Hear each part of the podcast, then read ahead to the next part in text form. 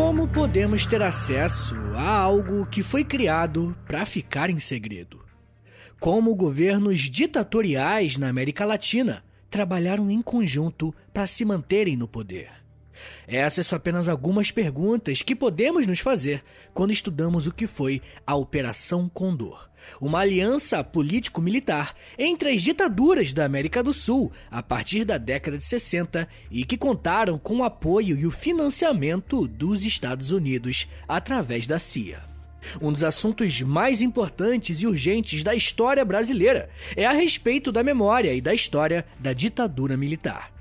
E eu já fiz uma série de episódios sobre esse tema e quase sempre vem uma enxurrada de xingamentos e indignações por motivos variados. Mas a verdade é que não podemos deixar de tratar desses assuntos, ainda mais quando envolvem perseguição e tortura de civis por motivos ideológicos e partidários, como é o caso aqui hoje. Só que isso também nos coloca diante de um desafio. Qual é a maneira de tratar isso? Eu acredito que a história nos ajuda demais, porque nos coloca de frente para documentos e através dessas fontes podemos chegar às nossas conclusões. Então, se você está chegando agora no podcast, seja bem-vindo e saiba que eu sempre baseio o meu conteúdo em fontes e em autores confiáveis. E eu divulgo essas fontes depois lá no Instagram do podcast, o arroba História em Meia Hora. Mas, independentemente de qual seja a sua corrente política, fique tranquilo para ouvir uma aula de história, tá? O que eu vou falar aqui é apenas de história e as conclusões sobre isso é você que tira. Bem, poucos eventos foram tão traumáticos para o mundo quanto a Segunda Guerra Mundial. E né, não faltam motivos para isso. Só que depois que esse conflito acabou, o mundo se viu polarizado em dois blocos de influência política e ideológica. De um lado, tínhamos os Estados Unidos exportando e defendendo o modelo capitalista de sociedade, enquanto a União Soviética exportava e defendia o modelo socialista em um conflito que todos nós conhecemos bem, chamado Guerra Fria. Se voltarmos a nossa atenção para o continente americano como um todo, podemos perceber que a Guerra Fria teve impactos tanto internos quanto na política externa também. Os Estados Unidos, por exemplo, ainda em 1947, começaram a colocar em prática uma doutrina política de coerção e de monitoramento de células ou grupos considerados comunistas, tanto em solo estadunidense quanto pelo mundo todo. O presidente Harry Truman chegou a dizer que estava disposto a conter o avanço do comunismo, intervindo militarmente em locais de crescimento do socialismo. Para o governo dos Estados Unidos, qualquer tipo de oposição aos regimes simpatizantes à sua política externa seria encarado como uma agressão à segurança nacional dos Estados Unidos. E é muito importante ter isso em mente, tá? Principalmente nos primeiros anos da Guerra Fria. Porque foi nesse momento em que os parâmetros foram criados e colocados em prática mais tarde. O que eu quero dizer a partir desse momento é que até países que tentavam se declarar neutros eram incentivados, ou às vezes até forçados, a aderirem um lado nessa guerra. O secretário de Defesa estadunidense, o J. Foster Dulles, afirmou que, abre aspas, neutralidade é uma degradação moral. Fecha aspas. Dá para perceber como que o clima no mundo estava tranquilo, né? Esse tipo de política dos Estados Unidos, tanto internamente quanto externamente, é chamada de doutrina de segurança nacional. E encarava qualquer tipo de representação ou apoio ao socialismo como um ataque contra a própria nação.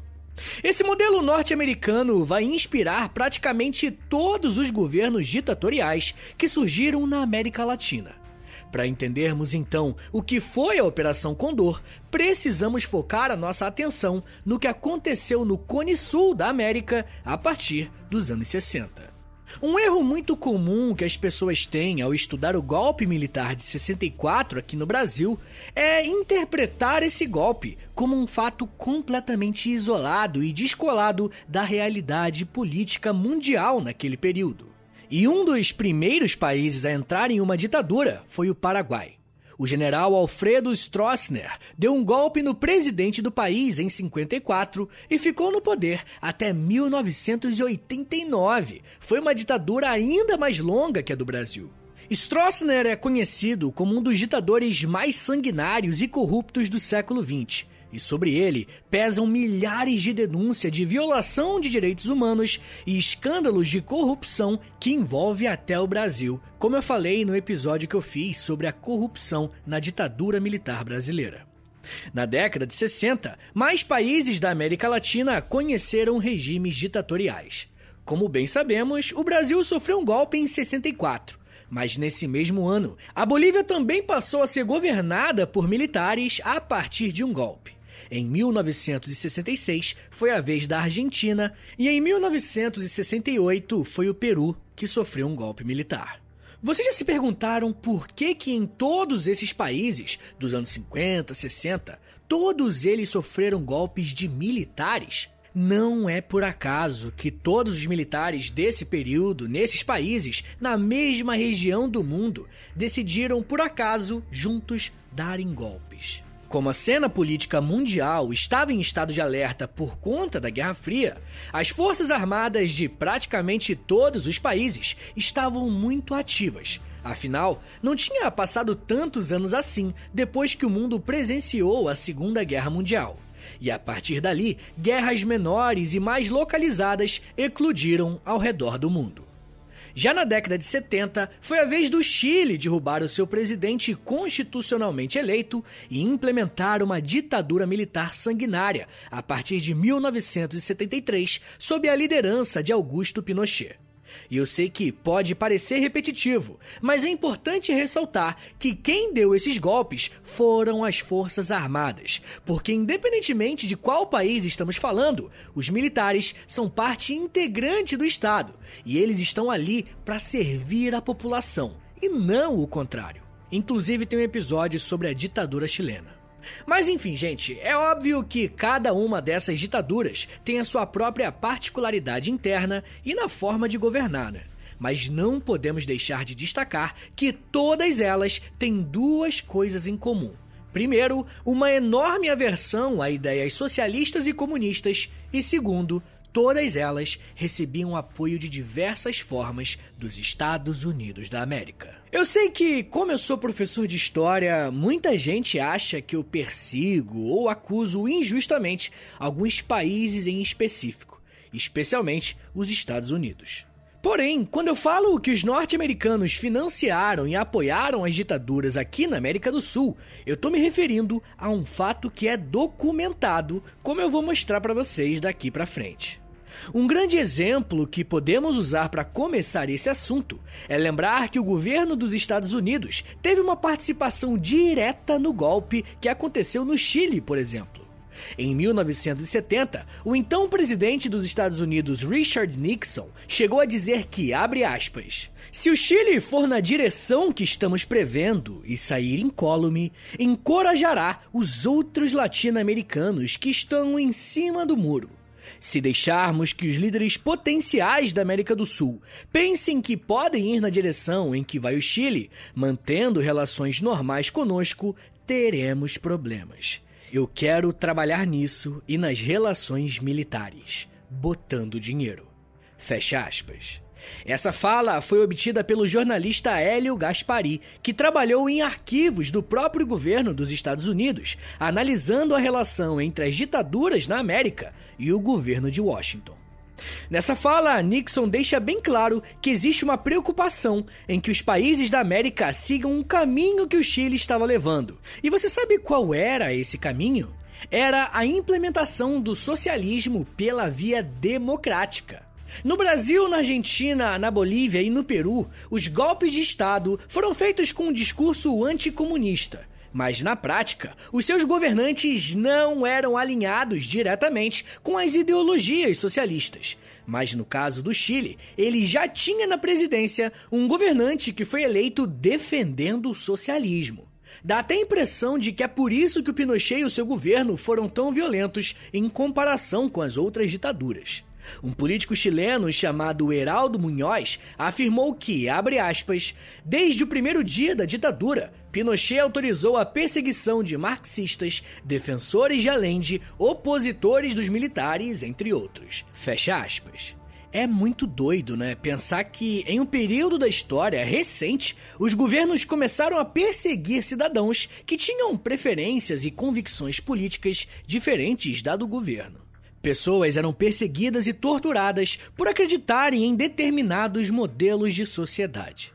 Mesmo que o Chile seja a última das ditaduras da América Latina a ser implementada, ela é justamente uma das mais relevantes, porque foi a partir do governo de Pinochet que vamos ver a organização daquilo que ficará conhecido como Operação Condor. Antes de eu começar a falar sobre a Operação Condor em si, eu preciso que vocês tenham em mente que quando um regime autoritário e ditatorial chega ao poder, uma das primeiras coisas que eles fazem é perseguir os seus adversários. Para isso, é comum que os países tenham algum tipo de polícia especial, ou as chamadas agências de inteligência, que têm como principal objetivo identificar os seus potenciais inimigos. Aqui no Brasil, por exemplo, tivemos o Serviço Nacional de Informações, o SNI, que abastecia o governo com relatórios e dossiês de algumas figuras políticas e artísticas que eram consideradas subversivas. Não era incomum também que esses órgãos tivessem alguma ligação com departamentos que praticavam tortura e outros crimes com essas pessoas que eram investigadas. A origem da Operação Condor está justamente ligada a uma dessas instituições de inteligência da ditadura, mais especificamente a Direção de Inteligência Nacional do Chile, conhecida também como DINA. Em agosto de 1975, o chefe da DINA, chamado Manuel Contreras, foi para os Estados Unidos se encontrar com o diretor adjunto da CIA, o Vernon Walters. O objetivo de Contreras com essa visita era mostrar ao líder da CIA um projeto que ele tinha de internacionalização e de cooperação dos órgãos de inteligência da América para combater o avanço do comunismo no continente. O encontro entre agentes do governo norte-americano e lideranças políticas da América do Sul não era bem uma coisa incomum. Desde a Conferência Pan-Americana de Chapultepec, no México, em fevereiro de 1945, os Estados Unidos vinham alertando os militares sul-americanos contra o comunismo. Alguns acordos bilaterais de cooperação militar foram firmados ao longo dos anos, mas tudo isso era feito às claras, sem nenhum tipo de segredo e tudo muito bem documentado. Quem relata muito bem esses encontros é o escritor Pierre Abramovich, dizendo que, abre aspas, em 1960, o general Theodore F. Bogart, comandante da US Southern, com base na zona do Canal, no Panamá, convidou seus colegas latino-americanos para uma reunião amigável, onde se discutiriam problemas comuns. Dessa forma, nasceram as Conferências dos Exércitos Americanos, a CEA realizada todos os anos em Forte Amador, no Panamá, e depois em 64, em West Point. As reuniões se tornam mais espaçadas a partir de 65 e passam a ser organizadas a cada dois anos. Fecha aspas. Como eu disse, gente, essa relação próxima entre Estados Unidos e os países da América Latina era algo que todos sabiam e era feito às claras. A reunião feita pelo líder do órgão de inteligência do Chile em 75 representou uma mudança de paradigma. E isso porque a iniciativa da criação de um projeto internacional partiu do seu governo e foi para os Estados Unidos buscar apoio a essa empreitada. Esse apoio prontamente foi feito. Então, Miguel Contreras partiu em direção à Argentina, à Bolívia, Paraguai e à Venezuela, para expor o seu projeto de integrar as ditaduras latino-americanas em um único esforço de cooperação. Uma coisa que geralmente temos dificuldade de entender é que os governos durante a Guerra Fria eram bastante internacionalizados, ou seja, o que acontecia em um determinado país impactava vários outros. Por isso, o governo chileno buscava essa cooperação internacional para lidar com os militantes de partidos socialistas que também tinham as suas formas de se organizar de uma perspectiva internacional. Inclusive, se vocês quiserem, talvez eu possa até fazer um episódio sobre isso, né? Sobre a história dos partidos socialistas da América durante esse período da ditadura. Se vocês quiserem, comenta na última foto do Instagram do História em Meia Hora, que aí eu vou saber que vocês estão pilhando e aí já gera engajamento também, beleza? Bem, rapaziada, o esforço do chefe da inteligência chilena não só surtiu efeito, como garantiu que outros países, como o Brasil, integrassem a aliança de cooperação entre os governos militares. E hoje eu vou falar mais sobre como que isso aconteceu, quais eram os acordos que esses países tinham entre si e como milhares de pessoas foram perseguidas através da Operação Condor. Mas me dá um minutinho aí, tá, gente? Tá bom? Que daqui a pouco a gente volta e eu falo um pouco mais sobre perseguição, financiamento, comunismo, documentação e propaganda. Segura aí, que é um minutinho só.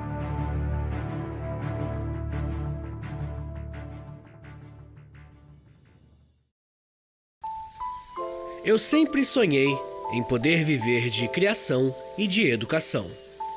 E graças ao apoio de vocês lá no Apoia-se, isso se tornou realidade. Entre em apoia.se barra História em Meia Hora, que com 10, 20 ou 30 reais por mês, você não só contribui para esse trabalho continuar acontecendo, como também recebe recompensas exclusivas para os apoiadores. Com 10, você tem acesso a um podcast semanal exclusivo. Eu me aprofundo em um tema de um dos episódios da semana e envio diretamente para o seu e-mail através do Apoia-se. Já tem mais de 70 episódios por lá e você vai receber acesso a todos eles. Além do podcast exclusivo, com 20 reais, você também recebe acesso ao nosso Clube do Livro. Todo mês nós lemos um livro sobre história e conversamos no grupo do Telegram. E depois de 30 dias, fazemos uma call no Zoom para compartilharmos as nossas impressões. E com 30, além das recompensas anteriores, eu te adiciono no meu Amigos Próximos no Instagram, onde publico conteúdos diários com curiosidades históricas, tanto no arroba História em Meia Hora, quanto no arroba Prof. Vitor Soares.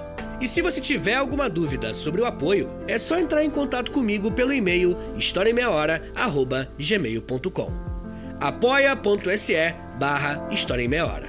É apoia.se barra História em Meia Hora. Valeu, gente!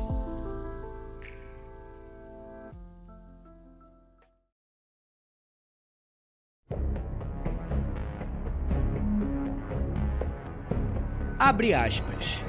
Enquanto o Brasil tinha aderido ao acordo original entre Argentina, Uruguai, Chile, Bolívia e Paraguai para cooperar em trocar informação sobre terrorismo e subversão, ainda não tinha concordado em participar de operações de campo do Condor na Europa e limitaria sua contribuição por enquanto à provisão de equipamentos de comunicações para a Condortel, a rede de comunicações estabelecida pelos países do Condor.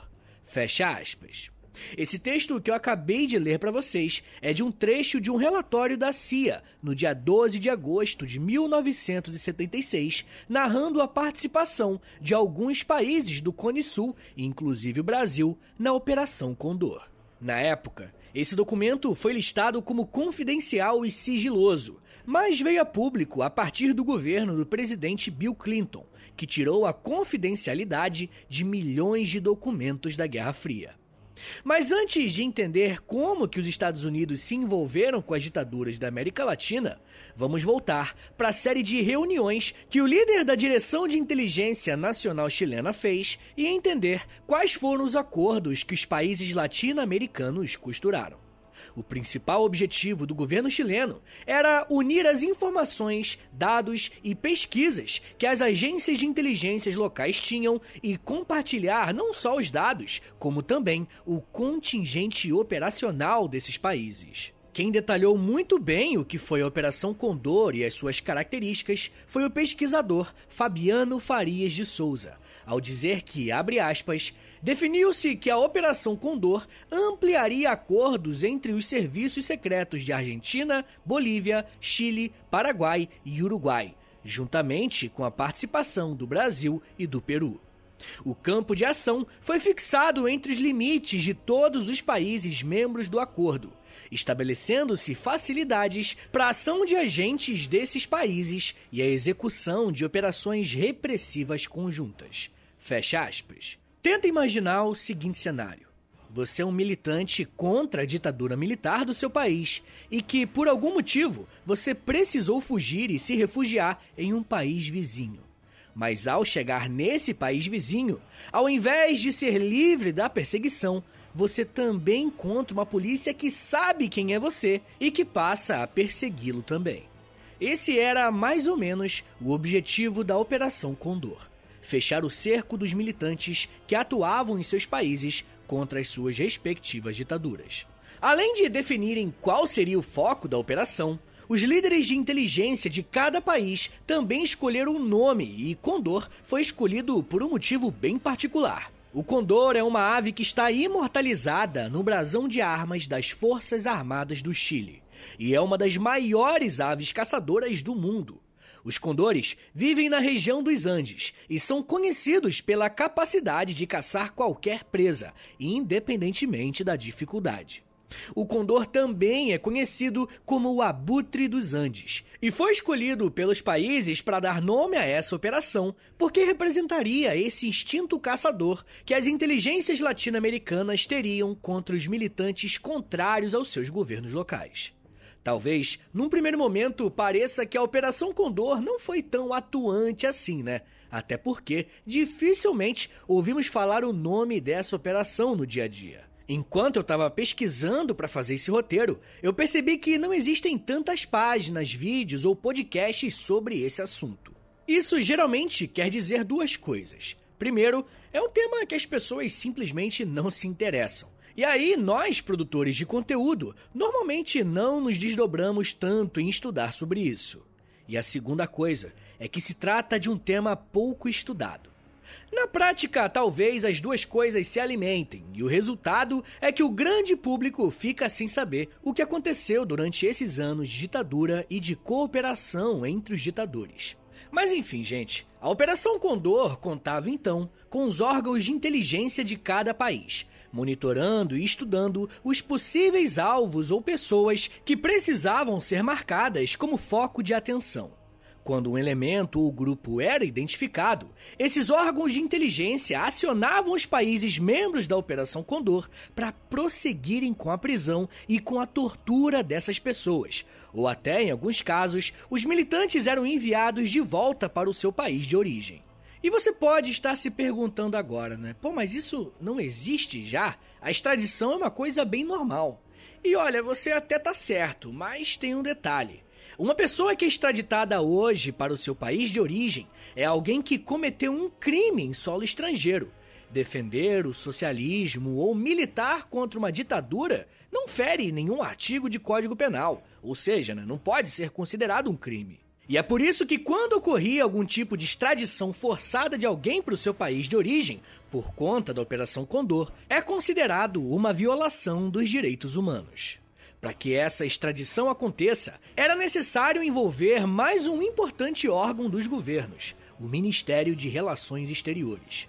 Dessa forma, a Operação Condor se infiltrou sutilmente dentro das estruturas dos governos ditatoriais, que agora estavam preparados para perseguir e punir pessoas independentemente de sua nacionalidade. Boa parte do que sabemos sobre a Operação Condor está em documentos que foram descobertos e levados a público muitos anos depois dos acontecimentos de fato. Mas parte do que aconteceu também foi relatado por integrantes dos governos que executaram as ordens que foram passadas. Um dos maiores exemplos disso são os relatos de um homem chamado Robert Scherer, que é um estadunidense que foi um agente do FBI trabalhando em Buenos Aires, na Argentina. Scherer descreveu com detalhes como a Operação Condor funcionava e até disse que a operação foi organizada em três fases. Na primeira fase, os governos primeiro criaram um banco de dados para cadastrarem os chamados subversivos. Se você foi ou conhece alguém que tenha lutado contra a ditadura no seu país, é bem possível que essa pessoa esteja nesse banco de dados. Essa primeira fase só atingiu seu objetivo porque teve a colaboração dos Estados Unidos, fornecendo a tecnologia necessária para que essa base de dados fosse construída. E molecada, estamos falando de uma época em que a internet, como conhecemos hoje, não existia. Pelo menos não para a população civil. A Operação Condor e os governos da América Latina usaram a infraestrutura de telecom dos Estados Unidos que estava sediada no Panamá. Bem, já a segunda fase era composta pela eliminação dessas pessoas consideradas subversivas. E como eliminação, entenda assassinato. A Operação Condor tinha como objetivo identificar e eliminar as pessoas contrárias aos regimes e por fim, a terceira fase tinha como objetivo criar uma organização mais estruturada para eliminar esses inimigos fora da América, estendendo-se até na Europa ou na Ásia. Em relação à participação dos Estados Unidos na Operação Condor, além de servir como esse financiador e apoiador, jornalistas como John Dinges apuraram que a CIA também atuou treinando os agentes de inteligência do Cone Sul da América, dando a essas pessoas o aparato técnico necessário para identificar os subversivos. Dentro desse quadro de catalogação e perseguição de pessoas, o Brasil teve um papel muito importante.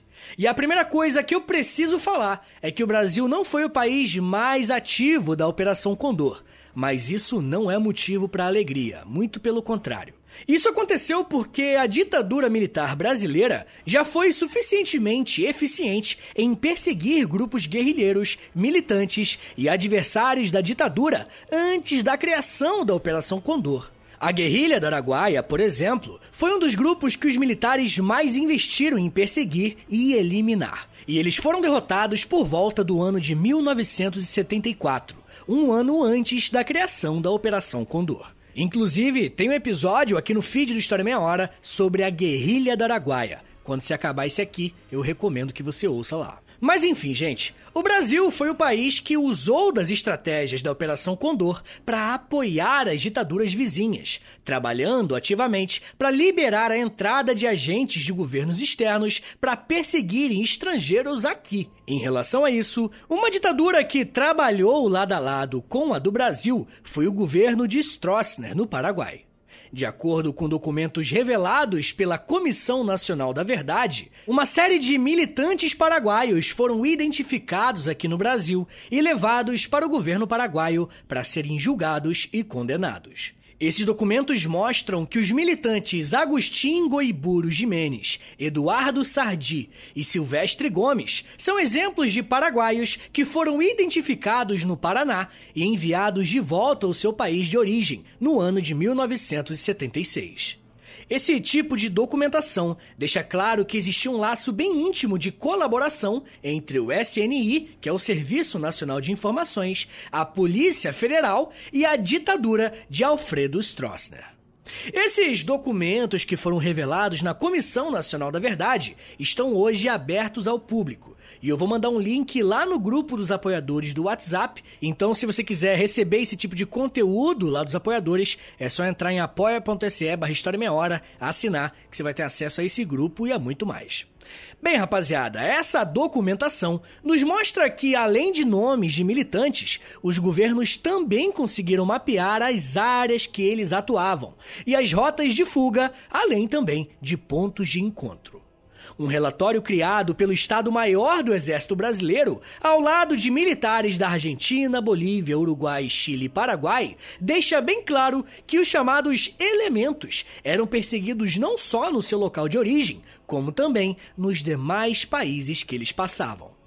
E molecada, não podemos esquecer que quando essas pessoas eram capturadas, existia uma violência muito grande.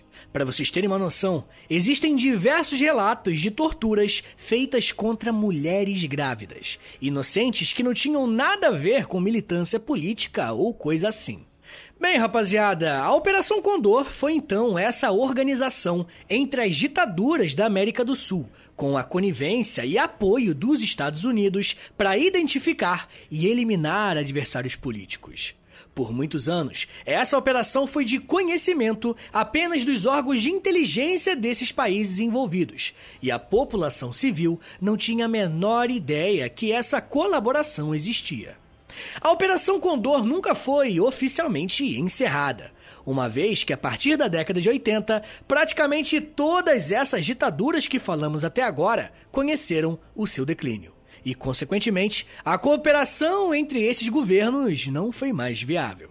Foi a partir da década de 90 e com mais ênfase nos anos 2000 que esses documentos foram levados a público, seja pelos próprios governos ou seja pelas famílias dos entes que morreram ou foram torturados por essa forma de fazer política repressiva.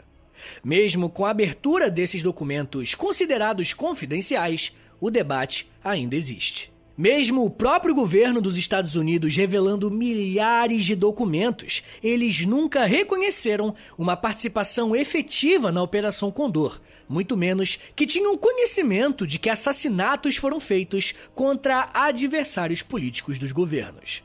Por outro lado, as Forças Armadas da América Latina ficaram por um bom tempo negando a existência de qualquer tipo de colaboração internacional entre os ditadores até que os documentos foram levados a público e integrados nos julgamentos que cada país fez no seu processo de transição democrática. A Operação Condor nos mostra que, quando uma ditadura é implementada, é muito difícil que ela se sustente sem o apoio de um contexto político favorável.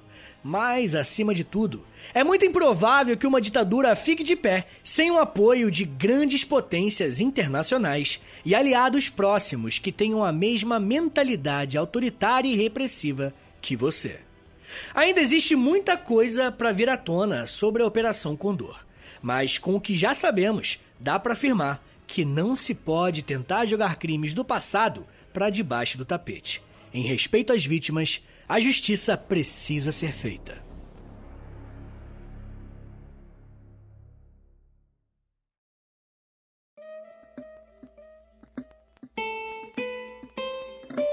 Senhores, muito obrigado por terem vindo até aqui. Meu nome é Vitor Soares, eu sou professor de História e você acabou de ouvir o História em Meia Hora.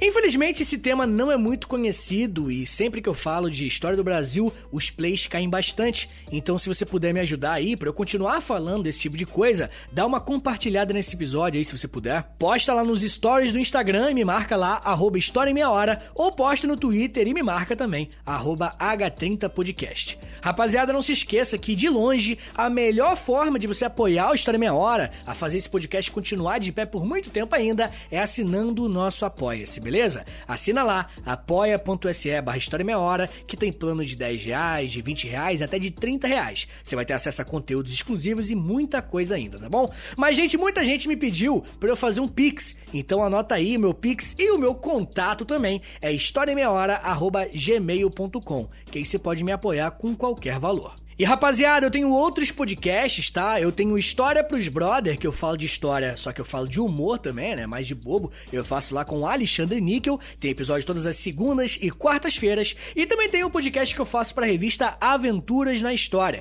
Tem episódios novos todas as sextas-feiras, beleza? Entra lá no Aventuras na História e eu tô escrevendo para eles também, tá? É só seguir lá, me segue nas redes sociais, faz isso que eu posto tudo por lá, tá bom? É arroba no Twitter e no Instagram, tá bom? É isso, gente. Muito obrigado, um beijo, até semana que vem! E valeu!